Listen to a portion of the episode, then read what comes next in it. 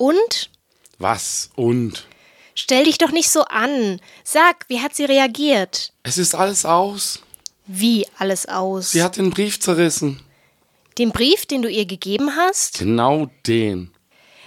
Aber der war doch. Ja, es war ein richtiger Liebesbrief. Ich denke mit jedem Atemzug an dich und ich beneid den Wind, der kräuselt dein Haar. Beneid die Möwe, die dir schrie.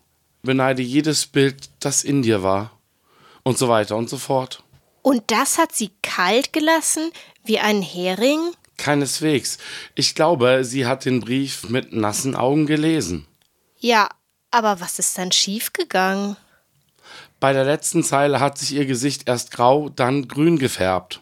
Bist du dazu deutlich geworden? Hm, Wie man's nimmt, ich hatte noch die Software von der KI angegeben, mit der ich den Brief verfasst habe. Au. Aber ich liebe sie doch wirklich. Kein Problem. Wir schauen mal nach einer App, die uns rät, was du jetzt tun kannst. Da lässt sich doch immer etwas machen.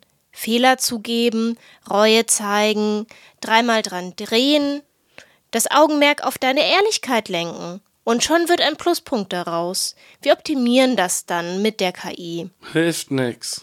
Wieso? KI hilft doch überall.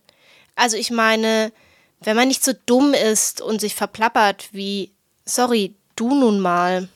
Sie hat mir gesagt, sie würde nun all ihre Freundschaften und Bekanntschaften mit kritischer KI überprüfen. Da falle ich doch so sicher durch wie ein Karpfen, der sich zur Fahrradprüfung angemeldet hat. Da müssen wir halt schauen, dass wir die bessere KI finden.